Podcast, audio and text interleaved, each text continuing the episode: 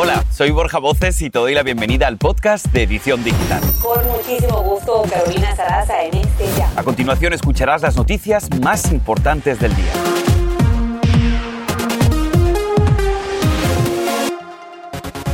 El presidente Biden se reúne con el Papa Francisco y minutos antes la Santa Sede cancela la transmisión en vivo. Aquí te diremos por qué y qué polémico tema no discuten en este encuentro de líderes católicos. Y llueven las reacciones. El gobierno de Biden estudia pagar 450 mil dólares por persona a las familias indocumentadas que fueron separadas en la frontera por la política de tolerancia cero de la administración Trump. Tenemos todos los detalles y la polémica. Meta es el nuevo nombre de Facebook. El cambio genera una ola de reacciones y memes. Aquí conocerás el impacto de la decisión.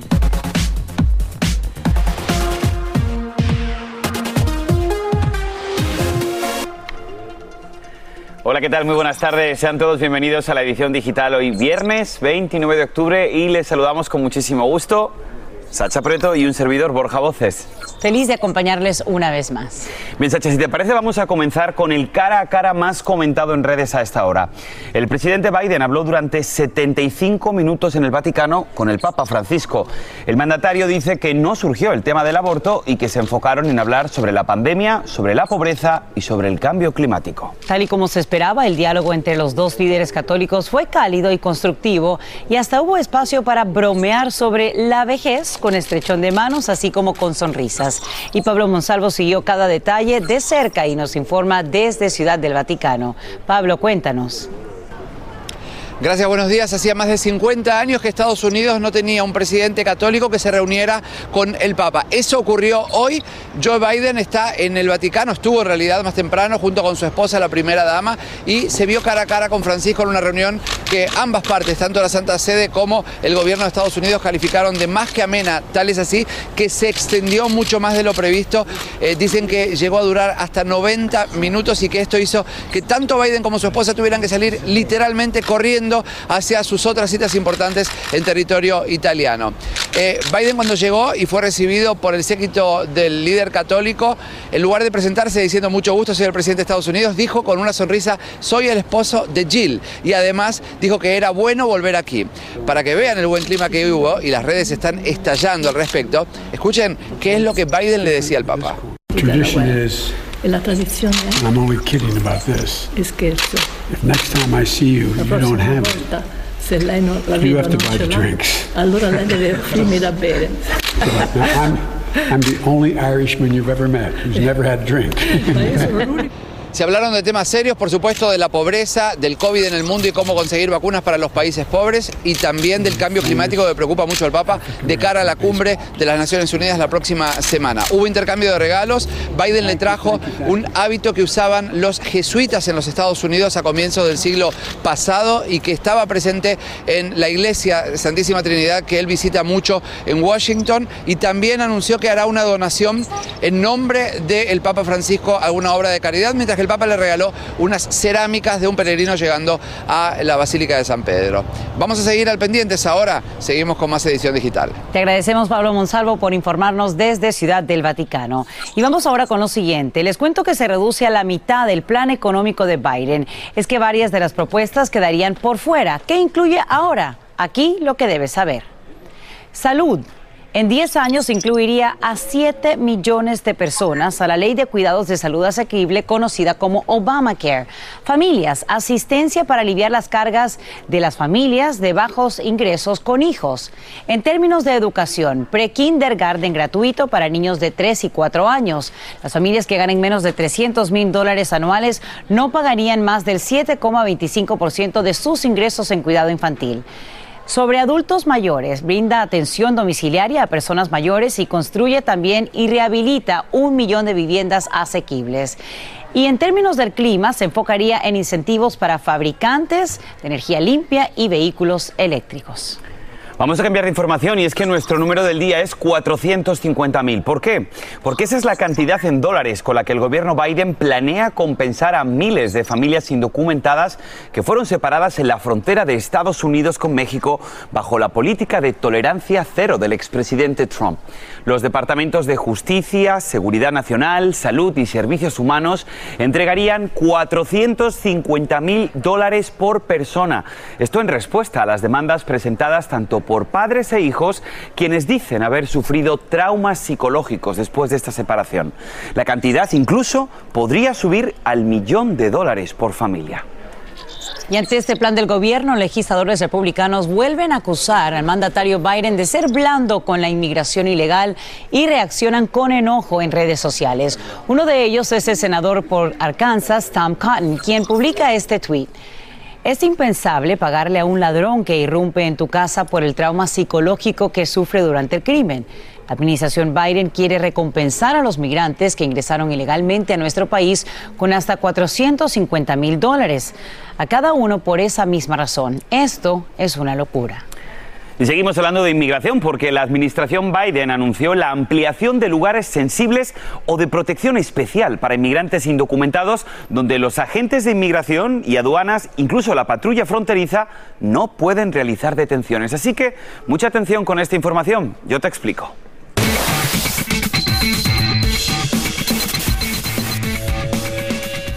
Pues comenzamos en un memorando. El secretario de Seguridad Nacional, Alejandro Mayorkas, agregó tres sitios claves. Lo primero, lugares de reuniones para niños como guarderías, las casas hogar, patios de recreo e incluso paradas de autobuses escolares, aunque estén sobre la vía pública.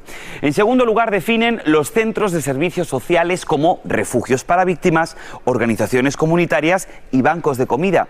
En tercer lugar, los albergues de emergencias en zonas de desastres, incluyendo las rutas de evacuación y los lugares de reunificación familiares.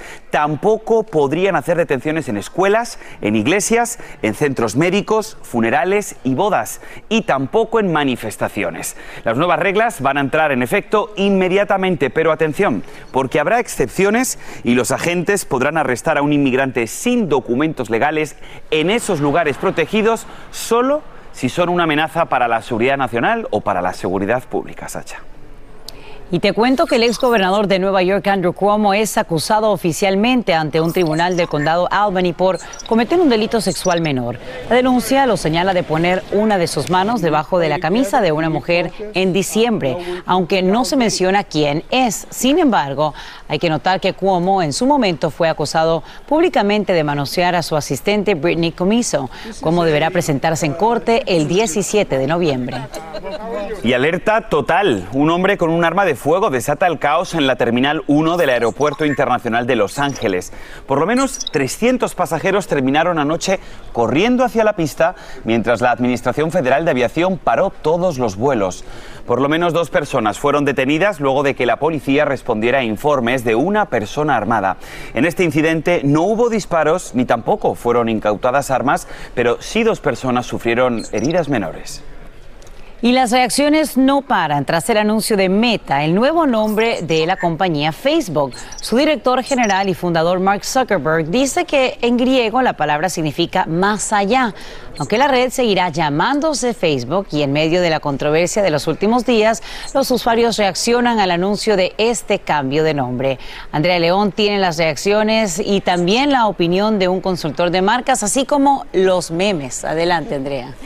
Así es, se trata de un nuevo capítulo para la empresa que ahora oficialmente se llamará Meta, aunque la red social mantendrá el nombre de Facebook. Mark Zuckerberg explicó que el metaverso será un espacio virtual social en tercera dimensión donde los usuarios podrán compartir experiencias inmersivas con otras personas, incluso cuando no estén juntos y hacer cosas que no podrían hacer en el mundo físico o en el mundo real.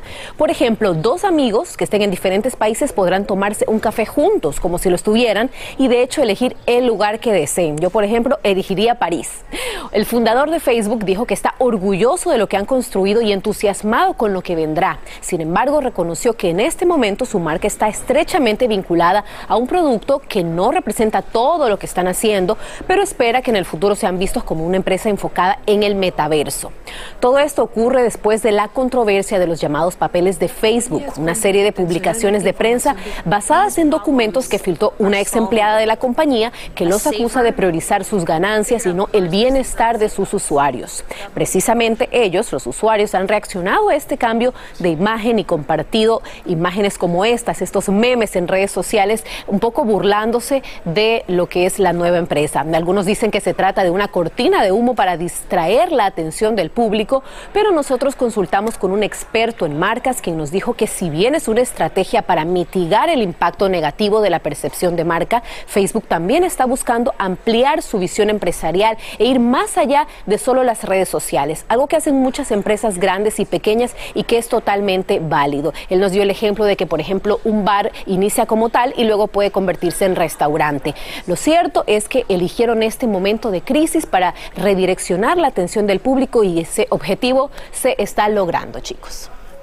Claro que sí, hay que, hay que gozarse un poquito los memes, ¿no? Pero... Eh, me encantó el de Feta. sí, sí. A mí el del villano de Los Increíbles. Y están pues distrayendo un poquito la atención, tal vez esperaron este momento de crisis para lanzar esta nueva imagen o este nuevo eh, proyecto, pero lo están, lo están aprovechando de, de, de cierta forma. Totalmente. Y, y me comentabas tú que has tenido la oportunidad de probar un poco, ¿no? Esta realidad que se estaría ofreciendo a través de Meta. La verdad que es impresionante porque te pones las gafas y realmente te metes, te embulles directamente en un mundo totalmente virtual. Tú eliges tu propio avatar y tú interactúas de una manera súper real con otras personas que no están obviamente en tu hogar, pero que realmente los estás viendo y ves, estás viendo sus avatares y puedes interactuar con ellos, darles la mano. La verdad que es algo muy novedoso. Veremos a ver si funciona y dentro de nada ya, pues eh, no son anchors los que presentan las noticias, sino avatares, ¿no? Ojalá que no sea así, pero me recuerda, me recuerda aquella película eh, que, que, no precisamente tiene un final feliz. No voy a decir cuál es, pero ojalá que no sea igual. Pero bueno, estamos hablando de, de, eso y ya no tanto de los papeles de Facebook, nosotros también. Exacto. Pues sí, totalmente de acuerdo con eso, Andrea. Gracias, muchas gracias. Pues precisamente te estamos preguntando en redes sociales qué opinas de este nuevo cambio de nombre de la compañía Facebook y vamos a pasar a leer sus respuestas. Angelina dice, me parece bien, aunque nos va a costar mucho acostumbrarnos al nuevo nombre. Dicen también que una acción que pretende evadir el control de las bajezas de Facebook, además del fin del monopolio virtual. De Mar se comenta, el único que le quitará el sueño es a Mark C. Z y a los que trabajan con él para arreglar el lío que tienen. H. Gallos dice, al principio será difícil acostumbrarse, pero después la sociedad se acostumbrará y Facebook quedará como un bonito recuerdo del pasado. Hay que recordar que eh, a nosotros como usuarios no nos va a cambiar el logotipo de Facebook. O sea, Facebook va a seguir siendo una red social y vamos a poder trabajar en ella quien quiera. Bien, vamos a hacer una corta pausa, pero escuchen esto porque el armero de la película Rush rompe el silencio y sorprende diciendo que no sabe cómo llegó la munición real al set de grabación que ha terminado con la vida de Halina Hutchins. California se prepara para el lanzamiento masivo de la vacuna de Pfizer contra el COVID para niños de 5 a 11 años y te diremos en qué lugares se está considerando inmunizarnos. Y ahora regresamos con el podcast de Edición Digital con las principales noticias del día. La luz nuevos detalles del incidente mortal en la grabación de la película Rust. En las últimas horas, Hannah Gutiérrez, la encargada de entregar el arma al actor Alec Baldwin, dice a través de sus abogados que no sabe cómo llegaron las balas reales al set de grabación. En la declaración se lee que la seguridad es prioridad para ella y deja claro que las armas estaban bajo llave todas las noches y durante el almuerzo, así que sería un misterio que hubiese balas reales. Y vamos con COVID. Es que California se prepara para el lanzamiento masivo de la vacuna de Pfizer contra el COVID para niños de 5 a 11 años. Cerca de 3 millones y medio de niños van a ser elegibles, es decir, casi el 1% de los residentes de ese estado. Además, se planea exigir la vacuna a los pequeños en edad escolar, aunque se espera que solamente entre en vigor para el próximo año académico. Hablamos del año 2022-2023. Y el Departamento de Educación pide a un juez que impida a Florida recortar el dinero de la ayuda federal a dos distritos escolares por sus mandatos de mascarillas contra el COVID-19. La petición se produce un día después de que dos condados tuvieron una reducción en las subvenciones federales para compensar las sanciones estatales por los requisitos de máscaras. Y yo creo, Sacha, que uno de los mayores retos que vamos a tener después de haber visto las últimas encuestas es que aproximadamente el 30% de los padres están hablando sobre ponerle la no ponerle la vacuna del COVID a sus hijos, ¿no? Y esto yo creo que va a ser uno de los mayores retos. Si la administración Biden lo ha tenido bastante complicado para convencer a la población adulta de ponerse la vacuna, habrá que ver si los padres realmente van a animarse a poner las vacunas a sus hijos, ¿no crees? Claro, porque es una decisión eh, que como padres tenemos que tomar conociendo toda la información que está disponible. Y estábamos hablando obviamente de lo que ocurrirá en California. Ya se está hablando incluso que tan pronto como la próxima semana, si es que eh, la vacuna ya recibe lo que es eh, la aprobación final de los CDC, se estarían ofreciendo estas dosis en planteles educativos. Así que para quienes están a favor, irían pues muy, confiados, ¿no? Al lugar donde llevan a sus hijos a diario. Bueno, veremos a ver qué es lo que sucede cuando ya tenga la aprobación de los CDC. Y mientras tanto, la frontera entre Colombia y Panamá es una de las más riesgosas del continente y es que en los últimos meses se ha disparado el paso de miles de inmigrantes que esperan llegar a Estados Unidos. Y Juan Carlos Aguiar nos cuenta más de lo que veremos este domingo en Aquí y Ahora. Adelante, Juan Carlos. Hola chicos de Edición Digital, qué rico saludarlos esta tarde porque les tengo una invitación muy especial. Aquí, junto con mi compañero Dani Sosa, estamos trabajando en un proyecto que ustedes verán este domingo en Aquí Ahora y que se ha titulado Frontera Olvidada. Tres razones para poder ver este programa que no se deben perder. La primera, en la frontera entre Colombia y Venezuela queda el tapón del Darién, una selva inhóspita donde se está desatando la segunda razón que es una verdadera crisis humanitaria, que ya vimos los primeros trazos cuando se registró el ingreso masivo de inmigrantes hace unas semanas atrás en Acuña, Coahuila y del Río en Texas. Pero la tercera, porque les vamos a contar los delitos que se están cometiendo contra inmigrantes de diversas nacionalidades allá en esa frontera olvidada. Les tenemos historias como la de Miguel León, que es esta persona que ustedes pueden ver acá, que cruzó con su familia, su esposa, sus tres hijos de 16, 14 y 4 años un recorrido desde Venezuela, pasar Colombia, cruzar el tapón del Darién, atravesar Centroamérica y llegar hasta México, en Acuña, en el estado de Coahuila.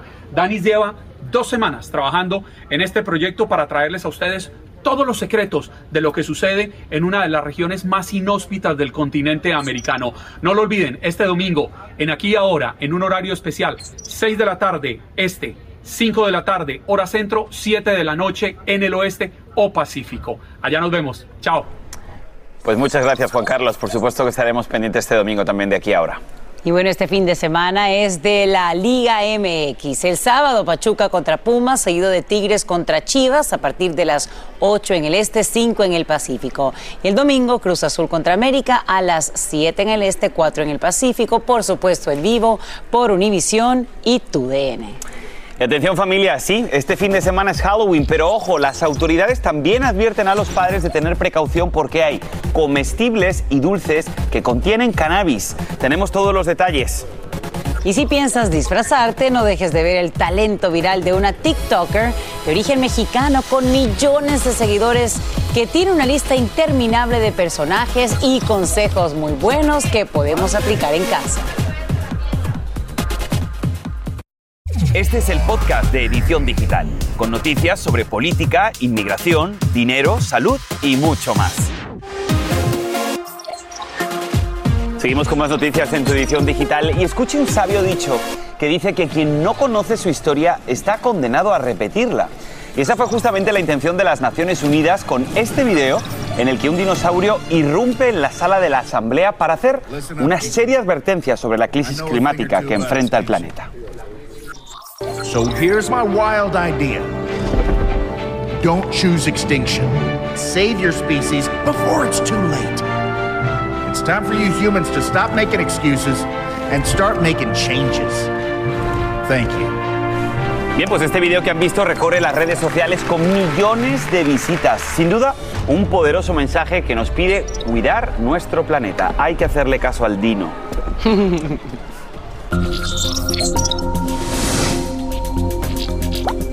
Emiten advertencias en varios estados sobre comestibles y dulces que contienen marihuana. Se trata de imitaciones ilegales de caramelos y otros que podrían conllevar a una sobredosis accidental entre niños. En el primer semestre de este año, las líneas de control de intoxicaciones reciben cerca de 3.000 llamadas por menores que consumen estos productos. Así que muy pendiente en la noche de Halloween cuando salgas a pedir dulces. Y vamos a seguir hablando de esta noche de Halloween porque faltan solo dos días. Y es que ahora mismo las redes están inundadas de nuevas tendencias como para disfraces y para maquillaje. Y queremos destacar el trabajo de alguien. Es una maquillista hispana de origen mexicano que tiene una lista interminable, Sacha, de diferentes personajes y su talento ya es viral en TikTok con más de 2 millones de seguidores. Nos conectamos con la maquillista de redes, Ileana Velázquez. Qué gusto que estés con nosotros. Ay, ojalá que se nos pegara un poquito de tu talento. Total. ¿Cómo estás? Hola, ¿qué tal? Muy emocionada, muy agradecida que hayan considerado mi arte para ser parte de su noticiero. Muy bendecida me siento hoy. Ay, claro que sí. A ver, cuéntanos de dónde viene tu inspiración y cuéntanos un poquito de tu look también. Híjole, bueno, ahorita ando un poquito de Violeta de Charlie la fábrica de chocolate, Ujú. que es una de mis películas favoritas. Soy súper fan de Tim Burton. Y pues yo empecé desde niña, siempre he amado el arte, me apasiona demasiado y descubrí que con el maquillaje puedo crear arte y mi piel es un nuevo lienzo. Ahora, Ileana, cuéntanos un poquito porque tienes, he estado viendo tu cuenta de TikTok y tienes muchísimos personajes, pero ¿cuál es el que más tiempo te ha tomado hacer? ¿Cuál fue? Hijo, eso tendría que ser, yo creo, varios. Tengo como cinco que me han tomado casi 18 horas todos. Mamá Imelda de Coco, Vegeta de eh, Dragon Ball Z y el burro de Shrek. Wow, sí, Wow. se tiene que ser complicado, ¿no? Y, y ahora bien, ¿cómo empiezas a mostrar tu técnica en TikTok y cuándo te das cuenta que la respuesta es tal que debes pues compartir un poco más? Pues en realidad yo soy creadora de contenido de todas las redes, de Facebook también, de Instagram, pero el año pasado descubrí que en TikTok había una nueva audiencia que le encantaba también ese tipo de maquillaje y dije, claro que sí, porque ahí es donde puedo yo explotar mi también pasión por la actuación, que me encanta como meterme en personaje y imitar, e imitar sus facciones y todo lo que, lo que conlleva un personaje. Entonces también lo estudio para de ahí transformarme no solamente con el maquillaje, sino también con mis facciones. Vale, Ileana, yo la verdad eh, quiero aprovechar, quiero aprovechar que estás aquí con nosotros en la edición digital para que nos cuentes. Faltan dos días, no sé si vas a poder transmitirnos tu talento por aquí, por, por, por el Facebook, pero ¿cuáles son tus mejores consejos para utilizar bien el maquillaje al disfrazarnos? Pues en realidad lo más importante es estudiar bien el maquillaje del personaje, ver todo lo que conlleva como sus facciones, los accesorios, o sea, el más mínimo detalle cuidarlo para que en realidad se vea uno transformado. Siempre está todo en el detalle. Te agradecemos infinitamente, Ileana Velázquez, por acompañarnos esta mañana y bueno, ahí seguiremos inspirándonos a través de tus cuentas y en especial la de TikTok. Bueno, pues así nos despedimos. Espero que pasen una feliz noche de Halloween. Gracias a todos por habernos acompañado y gracias a ti, Sacha, por habernos acompañado en edición digital, querida. Siempre un placer acompañarlos. Buen fin de semana. Chao, chao. Gracias, familia. Hasta el lunes. Y así termina el episodio de hoy del podcast de Edición Digital. Síguenos en las redes sociales de Noticiero Univisión Edición Digital y déjanos tus comentarios. Como siempre, muchas gracias por escucharnos.